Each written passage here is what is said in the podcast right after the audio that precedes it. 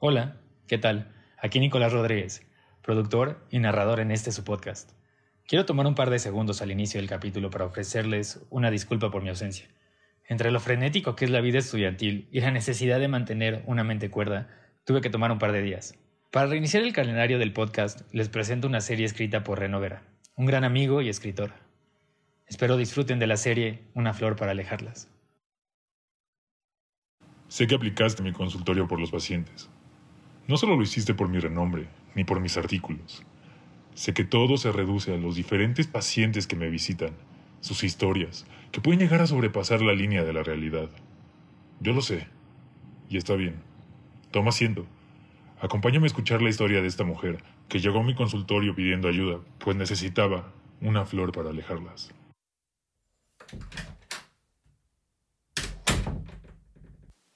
Mi abuela falleció recientemente, víctima de su edad avanzada. No era la estereotípica abuela consentidora, pero nunca fue mala conmigo. Era tan acaudalada como escrupulosa. Recuerdo particularmente que en cada visita a su cuasi mansión debíamos seguir un ritual antes de entrar por la única puerta de su casa. Corta un diente de león junto a la escarlatina, párate de espaldas a la puerta y sopla una vez sobre la flor. Si todos los pétalos se caen, recoge otra y vuelve a empezar. Si queda, aunque sea solo uno, puedes entrar. De niña pensaba que se trataba de algún juego para mi diversión, pero al ir creciendo me percaté que ella tomaba el asunto con absoluta seriedad. Durante cierta visita, la mucama recién contratada olvidó el ritual, huyendo presurosa del diluvio cayendo afuera. De inmediato, mi abuela se incorporó del sillón, caminó hacia ella y atravesó con el dorso de su mano el rostro de la muchacha. ¡Pendeja mosca! ¿Acaso no sabes las reglas? El delantal blanco tiraba gordas gotas en el piso mientras la mano de la chica acariciaba su enrojecida mejilla. Ignorándonos por completo, mi abuela la llevó a empujones hacia el pasillo de servicio y no volvimos a verlas durante un buen rato. Al cabo, mi abuela regresó a la sala, disculpándose por la escena y también porque debía pedir que nos fuéramos. Vamos a estar ocupadas un buen rato. Ya nos veremos en otra ocasión. Igual que para entrar a su casa, mi abuela tenía instrucciones específicas en el caso de su muerte. No debía de haber rezos de ningún tipo ni representantes de religión alguna. Su ataúd debía permanecer cerrado siempre y junto con ella debían colocarse cuatro ramilletes con seis dientes de león, uno en cada esquina de la caja, amarrados con una hebra dispuesta especialmente para la ocasión. Como mi abuela no tuviera más familia que mi mamá y yo, le pedí a mi mejor amiga Lucy que nos acompañara durante los servicios luctuosos. El funeral aconteció tranquilamente. Mi madre, Lucy y yo ofrecimos nuestros respetos en forma de ramos de flores después de que el ataúd fue bajado a la fosa. Mientras regresábamos del cementerio, mi mamá sugirió que pasáramos por la casa de la abuela una última vez antes de que fuera demolida de acuerdo con su testamento. Estacionamos el auto justo frente a la escarlatina, mi mamá y yo nos detuvimos junto a la jardinera para tomar nuestro diente de león, pero Lucy continuó de largo. Mi mamá colocó la llave de la cerradura, la giró contra el reloj cuatro veces y empujó la pesada puerta de caoba. Acto seguido, se dispuso a soplar su florecilla, pero Lucy cruzó el umbral sin siquiera mirarnos. Apenas tuvo tiempo de poner ambos pies dentro de la casa cuando una brisa suave y firme sopló desde el interior acompañada con un tímido silbido. No teníamos justificación para sentirnos asustada. La abuela jamás nos dijo que algo malo sucedería si el ritual no se cumplía. Sin embargo, a las tres nos invadió una sensación de profunda incomodidad, como si estuviéramos siendo observadas. Decidimos que lo más prudente era regresar por donde habíamos llegado. Unos días después, Lucy quiso que platicáramos en persona. Cuando la vi, la quijada se me cayó al piso y fruncí el ceño. Su cabello estaba enredado y brilloso de grasa. La piel bajo los ojos contrastaba groseramente con su tez pálida. Incluso tenía un fuerte olor a sudor. ¿Qué pasa contigo? Le pregunté mientras nos mirábamos en la sala. No sé, no lo sé. Gruesas lágrimas aparecieron sobre sus mejillas. Ya no sé qué es real y qué no. Entre lágrimas y mocos, me contó que desde el día del funeral escuchaba pequeñas voces murmurándole, seduciéndola para hacerse daño y para hacerle daño a otros. Nunca se callan, todo el tiempo están hablando. Ayúdame, Chris, haz que se vayan, por favor. En un intento de ayudarla, le dije que pasara unos días en nuestra casa, mientras intentaba averiguar qué sucedía. Lucy estaba en mi recámara esa misma noche, sentada sobre la cama con las rodillas contra el pecho y musitando para sí misma mientras se mecía en su lugar. Intenté hacerla comer, ver películas, platicar de cualquier otra cosa, pero todo ello sin éxito. Poco a poco el sueño me venció, mientras Lucy seguía sentada al otro lado de la cama. Lo siguiente que registró mi mente fue un grito desgarrador que surgió al lado mío. Di vuelta al tiempo en el que me sentaba sobre mis rodillas, esperando encontrar a Lucy destrozándose las cuerdas vocales. En cambio, el espacio estaba vacío y las sábanas apenas desliñadas, cual si nadie hubiera estado sentado ahí. Me levanté para buscar, como si mi recámara ofreciera tantos lugares para ocultarse. Miré alrededor, abrí la puerta del ropero y abrí la puerta hacia el pasillo, pero sin encontrar rastros de Lucy. Estaba a punto de salir al pasillo para buscar en la sala y la cocina, pero un suave sonido me detuvo. Giré la cara cuando reconocí golpeteo sobre el cristal gentiles toques sobre el vidrio de mi ventana, provenientes de una cosa que flotaba afuera. Me acerqué cautelosa, dando cada paso como si el piso fuera a desmoronarse, mientras la cosa afuera seguía con su hipnótico golpeteo. Tap, tap, tap, tap. Luego de unos pasos, mi rostro quedó a un palmo del cristal y pude distinguir los detalles de la inusual figura. No era más grande que un chihuahueño. Sus brazos, torso y piernas eran ridículamente delgados y no flotaba, sino volaba con alas tan rápidas como las de un colibrí. Su cabeza era demasiado grande para su cuerpo, calva y llena de rasguños. Su nariz parecía haber sido arrancada de un zarpazo. Cuando apoyé mi mano sobre el vidrio, su cara, sin ojos ni cuencas, se ladeó ligeramente y su boca se deformó en un intento de sonrisa, presumiendo cuatro dientes astillados. Mi mamá rompió mi trance llamándome desde el pasillo, y volví mi cara hacia el sonido de su voz. Cuando regresé la mirada a la ventana, la criatura se había marchado. Mamá, Lucy no está. ¿Quién sabe qué pasó? Solo oí que gritó y... Sí, mi niña, yo también la escuché. La escuché sabiendo que nada podíamos hacer. Tu abuela pasó toda su vida intentando alejarlas. Me refiero a las hadas, al menos así le llamaba a ellas. Soplar un diente de león las mantiene lejos, pero solo un tiempo. Tu abuela pensaba que su muerte las detendría, pero ahora sabemos que no es así. Las autoridades nunca dieron con el paradero de Lucy, aunque extendieron las pesquias durante varios meses. La única posible pista fue un incisivo encontrado al pie de mi ventana, que fue ligado con los registros de su dentista. Mi declaración de los hechos termina cuando escuché gritar a Lucy, la verdad de la historia solamente la conocemos mi mamá y yo. Bueno, aparentemente también mi difunta abuela. Algunos años más tarde conocí a un muchacho maravilloso, Alfonso, y con él decidí empezar mi propia familia. Tuvimos un par de hermosos gemelos, Brandon y Barcy. Mamá estaba desbordando de alegría y cubriendo de apapachos interminables a sus nietos.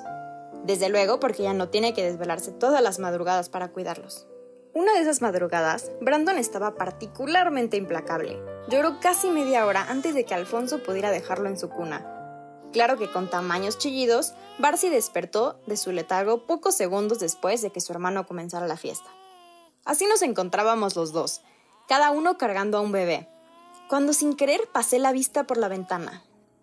Afuera hacía una noche preciosa. La luna creciente brillaba casi rozando el horizonte el calor del verano nos daba un cielo despejado. Las calles tranquilas parecían estar pintadas al óleo. Inmersa como estaba aullando mi niña, alcancé a ver una suerte de ráfaga que cruzó rápidamente por la ventana, como si algo hubiera pasado volando rápidamente. Entonces pensé en Lucy. Aunque hace ya muchos años desde su desaparición, yo la sigo considerando mi mejor amiga. A veces recuerdo todas las horas que pasábamos platicando en la mesa del comedor, riéndonos de cualquier tontería, cómo nos tapábamos las escapadas de casa o cómo intercambiábamos nombres cuando algún chico no tan guapo nos hacía plática. A veces pienso que, si no lo hubiera invitado al funeral de mi abuela, Lucy estaría aquí, ayudando a dormir a sus sobrinos. Crisi, Crisi. La voz de Alfonso me regresó de golpe a la habitación. Creo que la nena ya se durmió. Ya acuéstala, ¿no? Bajé la vista y encontré a Barcy cómodamente soñando en mis brazos. Brandon ya estaba en su cuna, así que coloqué a su hermana en la de ella. Antes de apagar la luz, noté que Alfonso estaba inconsciente nuevamente sobre nuestra cama. Envidio la facilidad con la que se duerme este hombre. Di otro vistazo a mis bebés y puse mi cabeza sobre la almohada. Mis ojos empezaban a cerrarse solos, el cuarto débilmente iluminado por la luna, cuando escuché un ruido que me erizó hasta las pestañas. Tap, tap, tap, tap.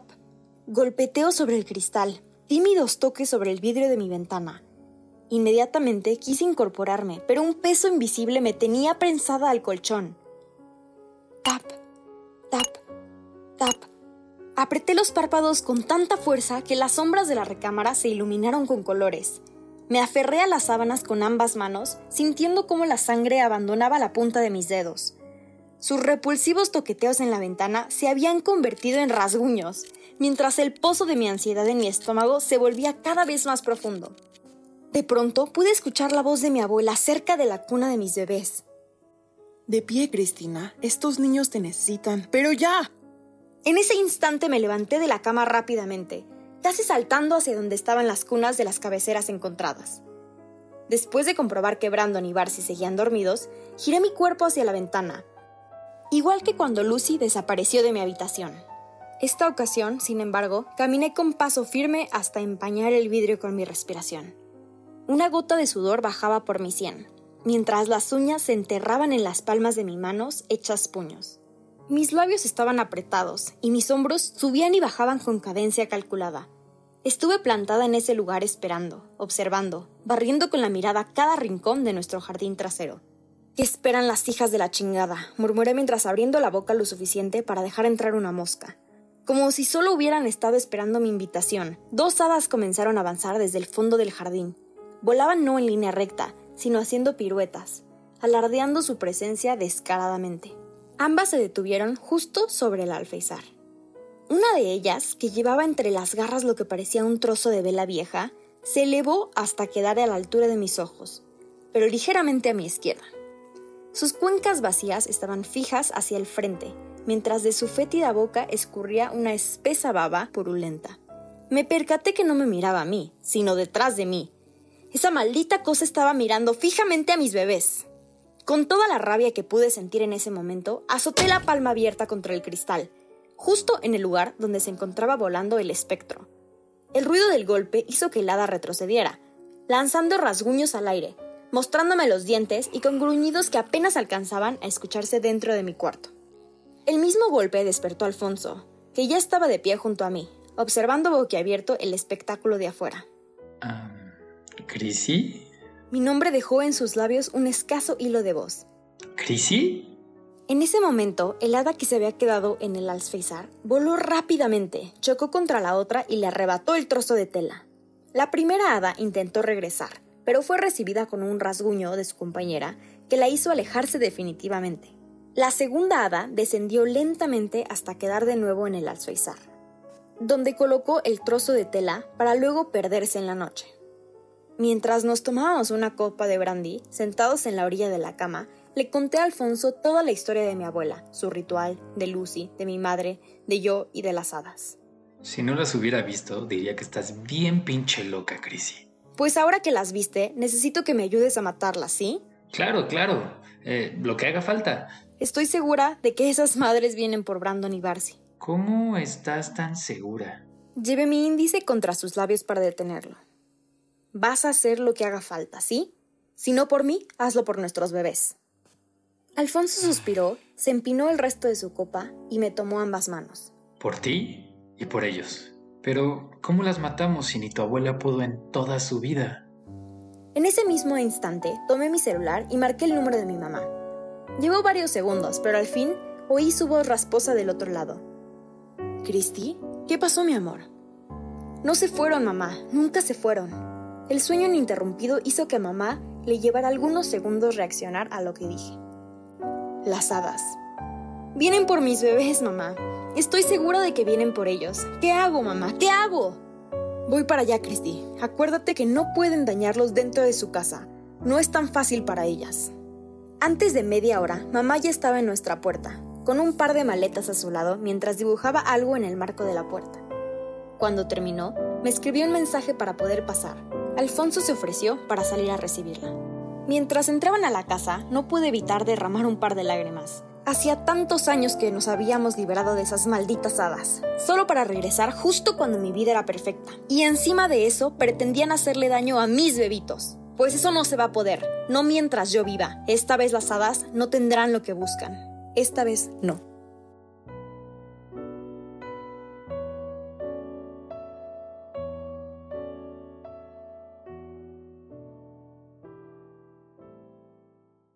Para más información del programa, videos, imágenes y datos curiosos, visita nuestras redes sociales. Si quisieras contribuir con este podcast, envía un correo a fantasticodr.noche.gmail.com Todas las historias narradas en este podcast están bajo una licencia de Creative Commons y cuentan con la autorización escrita de los autores. Cualquier reproducción parcial o total debe ser expresamente permitida por el equipo de Doctor Noche.